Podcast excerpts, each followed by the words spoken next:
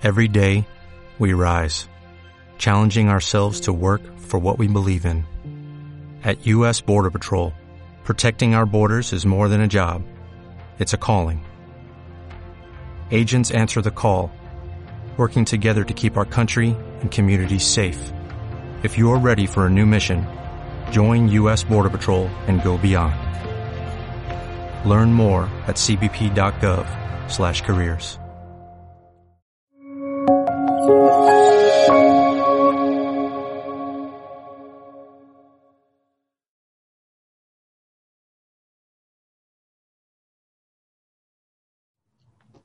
The world is getting warmer. It's gotten about one degree centigrade warmer since pre-industrial times. Most of that is due to human influence, including carbon emissions, but a broader set of greenhouse gases, as well as land use change.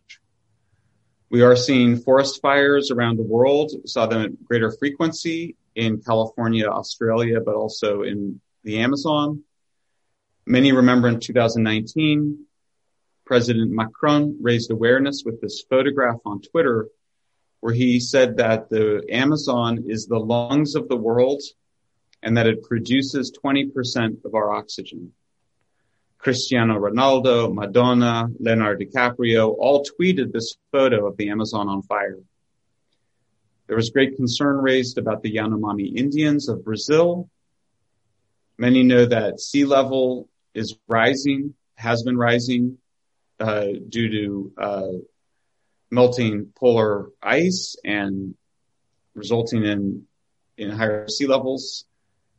This National Geographic raised awareness of a starving polar bear. It went viral. It was a big story.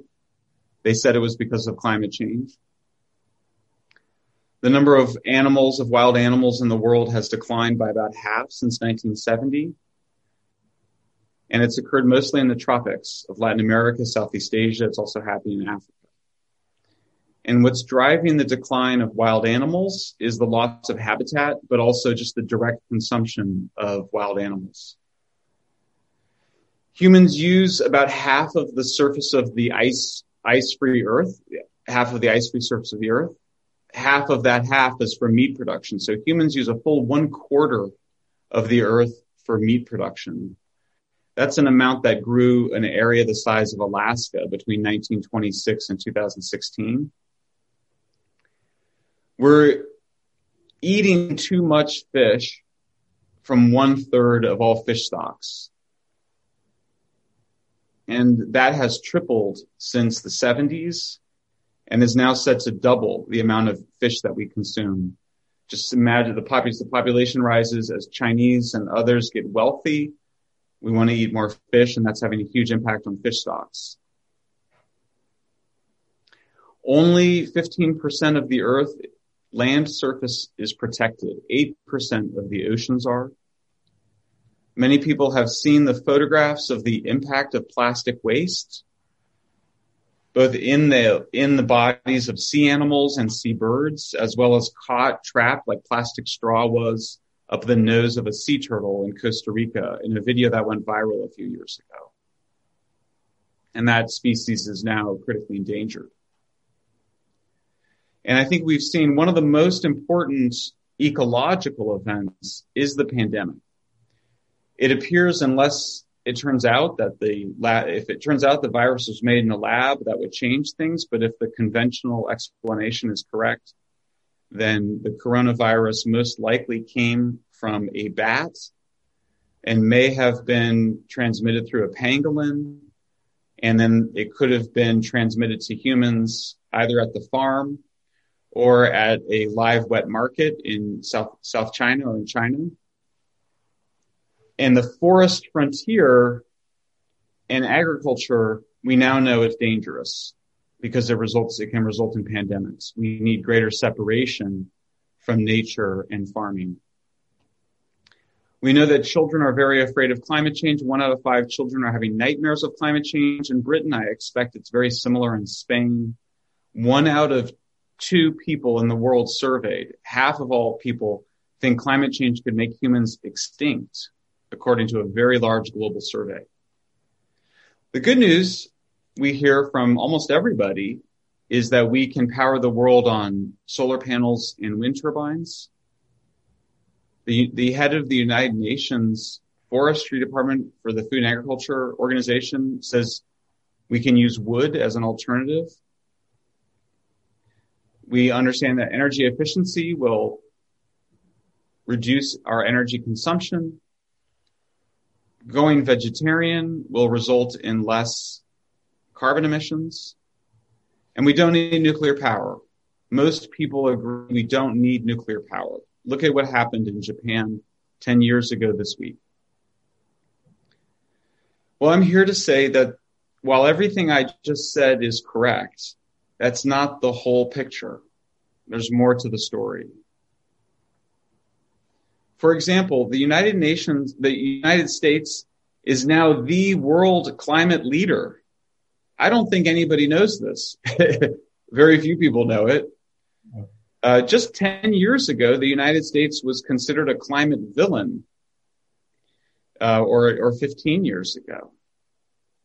In fact, the U.S. has reduced its carbon emissions from energy more than any other country. In fact, I mean, energy is the main source of carbon emissions. Um, and certainly the really, I'm going to argue one of the only ones we can control. And the United, Na- the United States is now doing better than its Copenhagen and Paris agreements. So the United States is actually outperforming most of Europe, Australia, and other countries that used to criticize the United States for not taking climate change seriously. We may be at peak global emissions. If that's true, this is remarkable and not anticipated by experts or anybody else. My own view, if I have to take a bet, is that emissions will increase for another 10 years or so, but that they will certainly have peaked by mid-century. And that means that global temperatures are unlikely to go um, above three degrees and very well may be below 2.5 or two degrees. Everyone wants to ban plastic straws, but they constitute 0.03% of plastic waste. It's not a big contributor to the problem. And the big problem is that plastic waste is going into the oceans traditionally from Asia. That's now changing. And it turns out that much of the waste does come from, from rich countries, but it goes to poor countries first. And it's because there's the myth of recycling. We don't recycle 90% of plastic waste. And so, and, and I'm, and I'm going to argue that we should not try that there's the plastic is not meant to be recycled. It should be either incinerated or put at landfills. In terms of vegetarianism, if you go vegetarian, you'll reduce your carbon emissions by two to four percent. And the reason is, is that the money you save by not buying meat is money you spend using energy that can produce carbon emissions, such as flying on jet planes. The photograph of the Amazon on fire was not of the fire of the Amazon in 2019. It was of the Amazon in, in 1999. And in fact, fires globally have declined by a quarter since 2003, a huge decline in fires globally. Amazon fires were only 7% higher than they were over the last 10 years. You can see the fires track burned air, deforestation area, which is still lower than it was 15 years ago. The good news, only 20% of the Amazon has been deforested. Half is already protected. As for the Yanomami, they control an area larger, um, the largest area of indigenous control in the world. In fact, it's an area the size of Hungary. But whereas Hungary has 10 million people, there's, there's less than 20,000 Yanomami. So the Yanomami are fine. They actually did very well thanks to thanks to indigenous rights advocates and the Brazilian government. The biggest cause of death for the black-browed albatross, which is what the species is, is fishing boats and invasive predators, not plastic waste. And we're not in the sixth mass extinction we're losing species, but it's not a mass extinction. You can see this is the number of plant, animal, and insect species that have gone extinct since 1500. Three quarters of all species are not threatened. Only 6% are critically endangered. To be a mass extinction, you need to have over half or more like 75 to 90% at risk. We don't know how many polar bears there are. That's the, that's the whole story. Like the truth is we just haven't counted many of them. So we don't know if the number of polar bears are going up or down. Um, and here's another important fact. We hunted more polar bears than exist. So if we want to save polar bears, then we should not hunt them. That's the main threat to polar bears. It's not, it's not from ice melting. In fact, the photograph of the starving polar bear, we don't know why the polar bear was starving. It might have had nothing to do with food. He might have been sick. National Geographic apologized for this, and then they blamed the photographer, who also apologized. Humpback whales are coming back. We've had huge impacts, but we've also had huge conservation successes. Humpbacks are coming back. We kill 97% fewer whales. Sea turtles are coming back. We've actually had success. It's not solved, but we've made incredible success. And it's, it's a mistake to suggest we haven't. As for plastics, they actually help to save sea turtles. Why is that? Well, it's because the plastic, I'm not wearing my sea, oh, my, these are my other glasses. the plastic, this is sea turtle, this is plastic from fossil fuels, but they used to use sea turtle shells to make, to make glasses. And so we've saved sea turtles by replacing natural bioplastics with plastics made from fossil fuels. So that saves sea turtles. Now, I think it's fair to ask, who am I and why am I saying this? So just to establish who I am, I am fortunate to be independent of any financial interests. I'm an independent researcher and journalist. We have a very small organization, but we do strong research and we're not afraid to say things that are unorthodox on any direction. Here's our website. All the slides I'm showing you can find on my website. Everything here is on, on the website. This was my book in the United States. And I got started by going to, to Nicaragua in 1990. I was a young socialist. I always cared about people and the environment. I, I would like to, I want, my life has been dedicated to two things, lifting people out of poverty and protecting the environment. Those are the two things I've always worked for. I lived in Brazil in the semi Amazon and it's very romantic. There's something beautiful about these lives, but these are very poor. There's a lot of poverty. And I was struck by how hard life is. Kids that should be in school getting water, collecting wood. It's a difficult life. Very, still a lot of poverty in Latin America. It's done really well over the last 30 years, but it's also still a lot of poverty. But you can see the achievements have been amazing. We have reduced poverty from 44% to 10% since 1980. Infant mortality has declined to very low levels to 4%. It's a huge achievement. We live so much longer, and this is mostly a consequence of infant mortality. Life expectancy is 70, 80 years old now. It's incredible. And the number of kids that we have goes down. So my mother was one of five children. I am one of two children. And so we just have fewer kids because we don't need as many kids if we don't live on the farm. We produce so much food. There's no, we have too much food. We waste food. there's just no risk. There's that. There's no starvation. There's no if there if people are hungry, it's because of poverty, not because we don't have enough food. In terms of energy efficiency, we can become a little bit more energy efficient, but the relationship between energy and GDP and wealth is constant and remains tightly connected. Uh, you can see Germany can reduce its energy consumption a little bit, but it doesn't become India or China. It doesn't go to Vietnam levels. It stays at very high levels of energy consumption. What about all the disasters?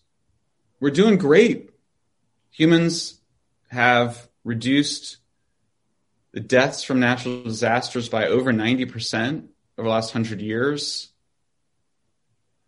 Disasters are not costing any more when you normalize the data. In other words, when you account for growing wealth, disasters aren't causing more damage. So when a hurricane hits Miami today in 2017, there's a lot more damage but that's because there's a lot more buildings. In 1925, there wasn't very much to damage. Sea level rise, it's the thing I'm least worried about. I've never been worried about sea level rise. It's going very slow, and we're very good at adapting to sea level rise. I mean, just look at the Netherlands. The Netherlands farms in some places seven meters below sea level. Well, we're, we're sea levels are supposed to rise a half meter, 0.6 meters between now and 2100. I mean, of course we can adapt to that. That's not, nobody actually thinks, I mean, there's not really even an argument that we can't. I interviewed the lead author of the IPCC on sea level rise and there's no evidence that we can't and a lot of evidence that we can. What about risk of catastrophe of a black swan, fat tail, low probability, high consequence event? Václav Smil, who is Bill Gates's main energy advisor, maybe the most influential energy and catastrophe thinker in the world, Vaslav Smil of Canada, wrote a whole book comparing potential catastrophes. And he concluded that wars, disease, volcanoes, tsunamis, and asteroids have a greater black swan risk.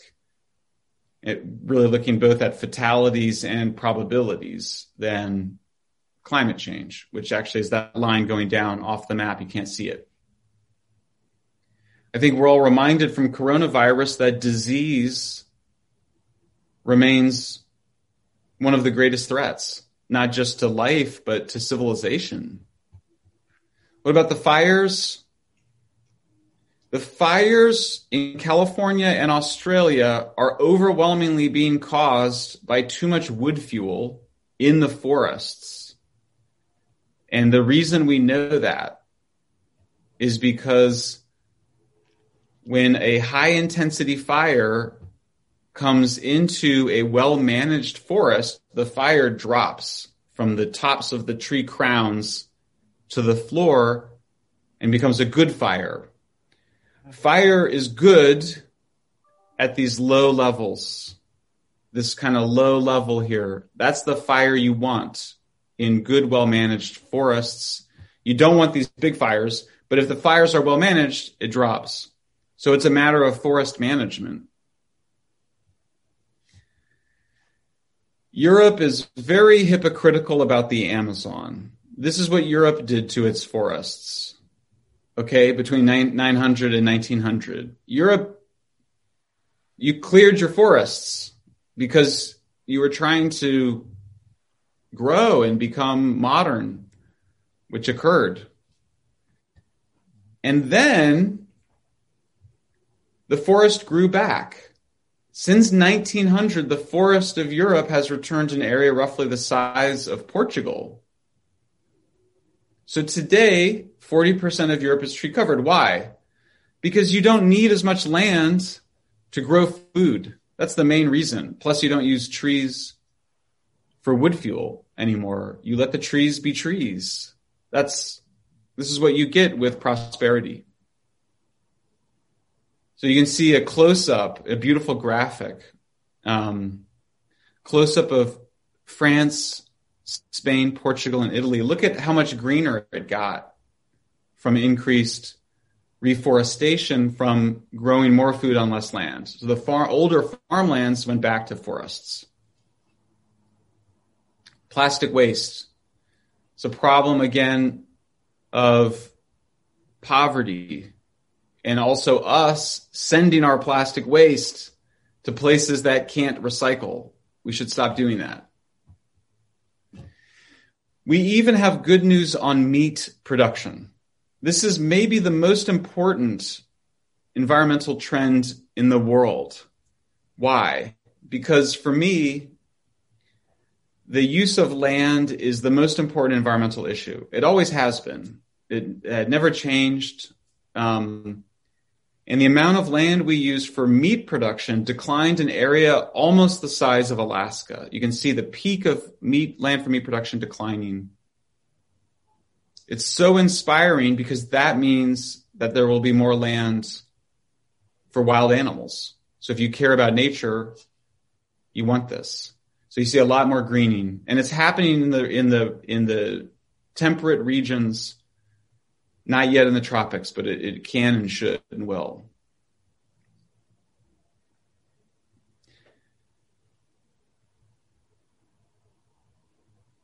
So the good news is that we are producing more farmed fish.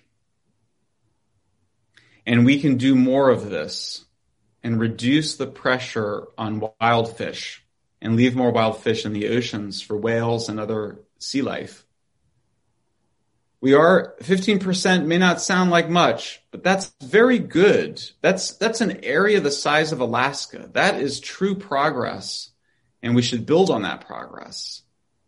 Look at how many more areas are protected. 25 times more areas since 1962 are protected. So we have lost beautiful places. It's true. We've lost beautiful places. But we've also protected beautiful places. We should celebrate. It's only half the story. We should celebrate the places that we've saved. We've seen increases in biodiversity. That's not the metric. The right metric is is total wild animals. Let me let's take a closer look now at how humans save nature because we don't talk enough about this. We don't understand this. How do we save nature? Let's start with the whales. We used to harvest whales in the United States for energy for lights, whale oil as lights. And then in, in Europe, harvested whales in the 20th century for margarine and soap. What happens in the United States, you can see very clearly. This is the rise and fall of whale oil. What something happens where we stop using whale oil. What is it? Well, you can see in this cartoon from Vanity Fair magazine, the caption reads, Grand Ball given by the whales in honor of the discovery of the oil wells in Pennsylvania. 1861, they knew that petroleum would save the whales. And it did. That's what happened. That's the peak of, that's when petroleum was discovered. Productive wells produced in one day all the oil you would need in whaling in three to four years. So it's efficiency, productivity of energy, abundance that saves nature. We need abundant energy to save nature. That's the lesson. Europe and Britain needed coal to stop using wood fuel. Same story, substitution and we've made a huge amount of progress even on coal, but you can see on all of the major pollutants, this is just the United States, but it's the exact same story in Europe. 83% decline in carbon monoxide, 61% decline in nitrous oxide, 91% decline in, in sulfur dioxide, and huge declines in lead, very major success reductions in air pollution. We've reduced the amount of land that we use for agriculture um, so significantly that the total land we use for agriculture increased by just 8%, even as food production increased 300%. So you can see that we're just producing much more beef and cow from the same amount of land. So increases in productivity. The size of the chickens got bigger, and that means that we don't need as many chickens or as much land. Um, we actually reduced greenhouse gases from livestock production, even as meat production went up 50%. That's true in the United States, but it's the same in Europe. Plastic bags are really a waste. I mean, are, I'm sorry, paper bags are mostly a waste. Plastic bags are much lighter. They're easier to dispose of and they use less energy. But the big phenomenon is dematerialization. So just think of your smartphone. You used to have a separate fax machine, stereos, speakers, DVD players, CD players, cameras, calculators, newspapers. We used to destroy forests when now we can use our, our phones. That's a process that is in every aspect of the economy, dematerialization. Part of it is we just moved to cities, which take up a very small amount of the earth, and yet it's population to half of all humans. You can see we just become more, more population dense over time. And so we still have endangered species. This is one of my favorites. This is the yellow-eyed penguin of Australia, of New Zealand. It's an endangered species. It just needs more land. It just needs more habitat. So people see this and they see something beautiful. It is beautiful, but it's a lot of land for ranching. So if we want more room for my penguins, for our penguins, we have to concentrate uh, agriculture. Now, the good news is Sub-Saharan African farmers can increase their yields by 100% just with irrigation, uh, fertilizer, and, and machinery. That's all. There's no magic involved, just basic technologies. If every nation did this, global food yields would increase dramatically. Yields would rise 50% if nations increase the number of crops per year. And we can see that with increased productivity, you then can have reforestation and you have less pressure on forests, whether in the Amazon or in South China or in Africa, the places we want to take pressure off of the forests. And we, it looks like we at peak wood. This is a huge success. We don't want to use wood as energy. We don't want to, we want to leave more wood in the forests. We want to use less land for agriculture, and that appears to be reaching our peak as well. So consider peak carbon emissions, peak land use, peak wood fuel use. These are the biggest trends. So there's, we should celebrate and build upon that. It's not like there's nothing to do, but it's not we're going in the right direction, clearly. We're even using fertilizer more efficiently. Netherlands has doubled yields using the same amount of fertilizer, so we get less runoff as well, less pollution. The, the soils that people worried about that are degraded, they're in poor countries because they don't have modern agriculture, modern fertilizers. That's where the crisis is. The United States um, soil erosion declined by almost half, even as yields rose. And we know that a lot of the environmental solutions that are proposed are the wrong solutions. Most people are not vegetarian, they're not going to be vegetarian. And that's that's fine. We can adjust to that. 80% of people who try vegetarianism quit within the first year. Or quit over time, than half in the first year. Um, it's fine to we should here's the shorthand recycle glass recycle aluminum. Don't recycle plastics because it's not worth it. Just we can put it in incinerators and they're clean now. They don't produce dioxin or in landfills. It's fine. We try to recycle plastics. 90% of it goes to poor countries and often in the oceans. So it's a it was a huge mistake. Um, pasture beef is just much less efficient. We might romantically like it, but concentrated agriculture is how you save land. It's also how you reduce carbon emissions. And then I want to draw attention to the real concerns I have with my fellow environmentalists. Sometimes they oppose good technologies. There's opposition to genetically modified salmon that weirds people out, but it shouldn't because it's just a breeding technique. And if you can bring fish production, so this is salmon, what you see here, but the holy grail is tuna.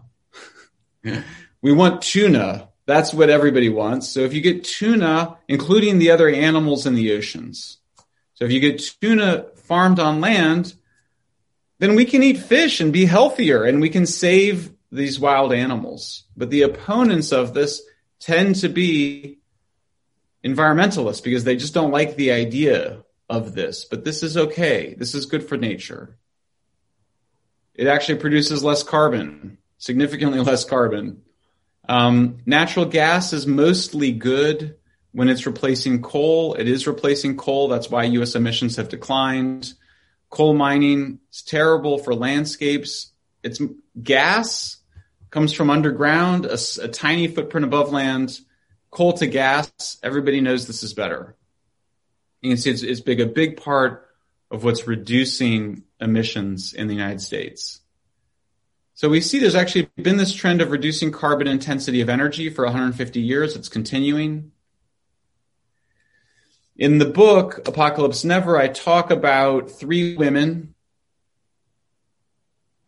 uh, Bernadette in the Congo in Africa, Suparti, a factory worker in Indonesia, and Helen, my wife, in the United States.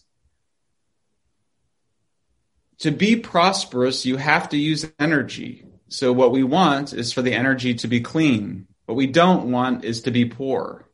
Okay, we want to. Bernadette wants to be like Suparti. Suparti wants to be like Helen. That's what everybody wants the same thing. And the quality of energy matters so that you can see Bernadette uses mostly dirtier energy in the form of wood. Suparti uses cleaner energy and some wood fuel, and Helen's energy is the cleanest of all. I'm going to skip these slides because we're running out of time. Where does all of our clean energy come from? Sweden, France, Switzerland, it's mostly nuclear and hydroelectric dams. And it's the same thing in Illinois. It's the same thing in Belgium. We spend about 2 trillion on nuclear, 2.3 trillion on wind to get about, and, and solar to get about half the amount of electricity. Same amount of money, half of the electricity from renewables is from nuclear. Just look at France and Germany. France is heavily nuclear. Germany is moving away from nuclear towards renewables. France produces twice as much of its power from zero electric energy, uh, zero carbon sources. Germany saw its electricity prices rise 50%. German electricity is almost twice as expensive as French electricity. And this is the craziest thing.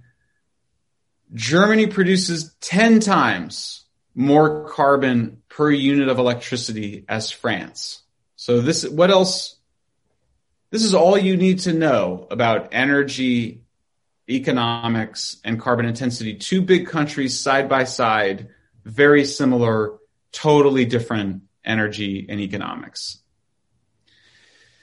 Batteries, for a variety of reasons, are just too expensive. Nobody thinks batteries are going to save solar and wind. You can see that in places like California, our electricity prices went seven times higher than the rest of the United States because of the use of solar and wind.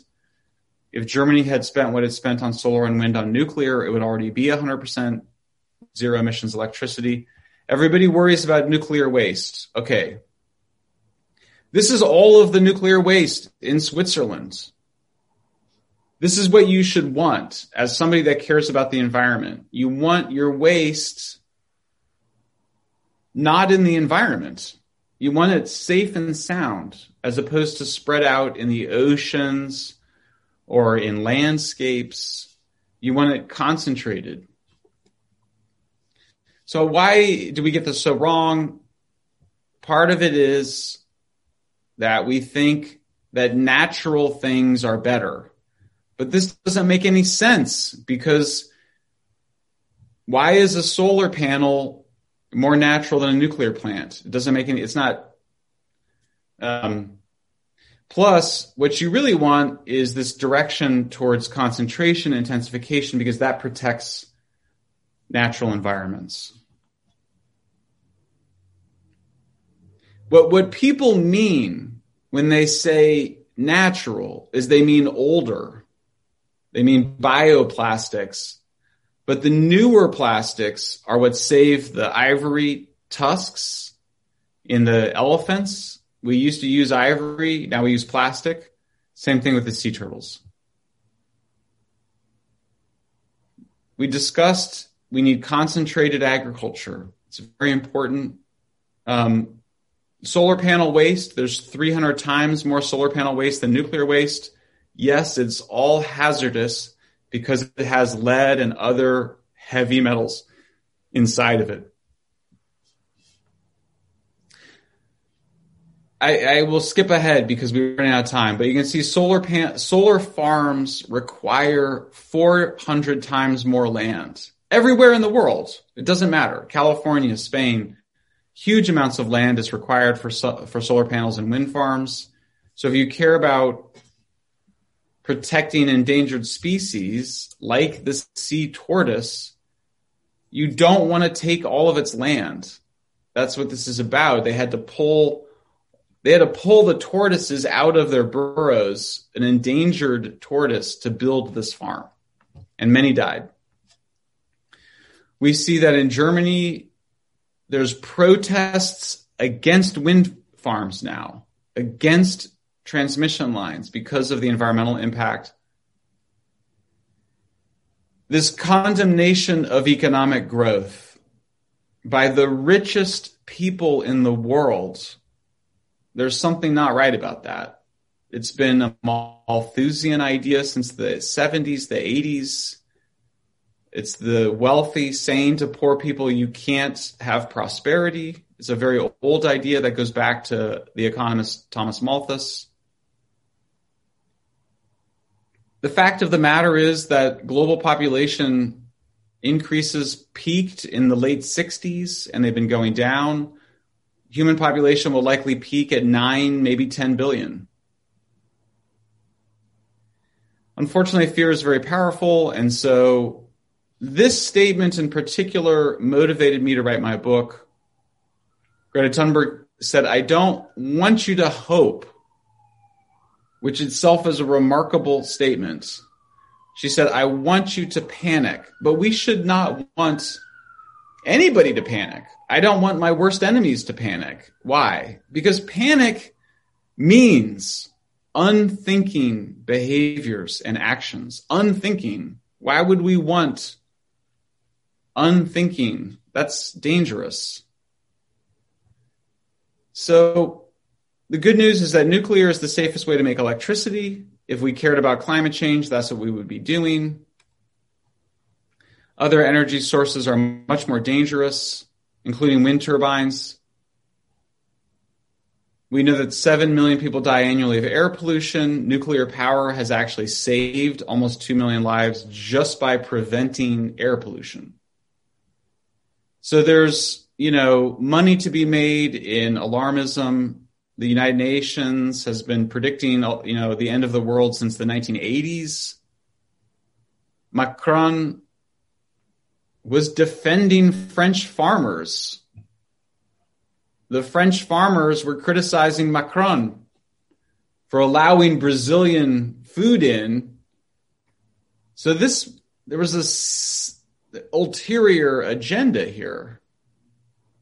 You can see here the after the Amazon, they said, "Well, we got to rethink this whole Mercosur deal."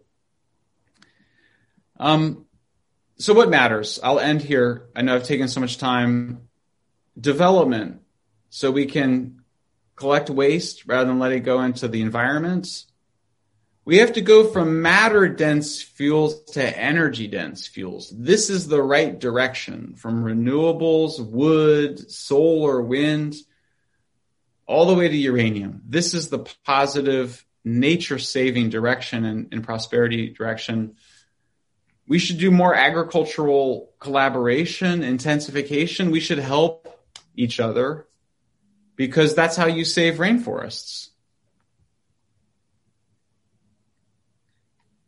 I'm just going to skip through these.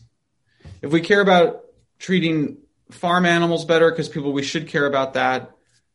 Temple Grandin specializes in helping animals live better lives on farms. She's done incredible work. Um, and we need to move away from this romantic idea of natural products. Um, you can see that in order to, or with my glasses, if we're we need these plastics to save nature, and we need to get our heads right about that, and that goes for plastics. It goes for industrialized agriculture. It goes for aquaculture, fish farming. So if we do these things, we can have a much better world. You know, we can. This is my wife uh, and I went and saw the mountain gorillas of Africa. This is a one of the greatest experiences of our lives. You get to see, the world is so beautiful. There is so much beautiful things to see. And the only reason we're able to see those gorillas is because we're able to concentrate farming, we're able to protect landscapes. And so there's a lot of things, beautiful things that we have done and still have to achieve. Uh, but I think we have to get our heads right about how to do that. Thank you so much. Vicente.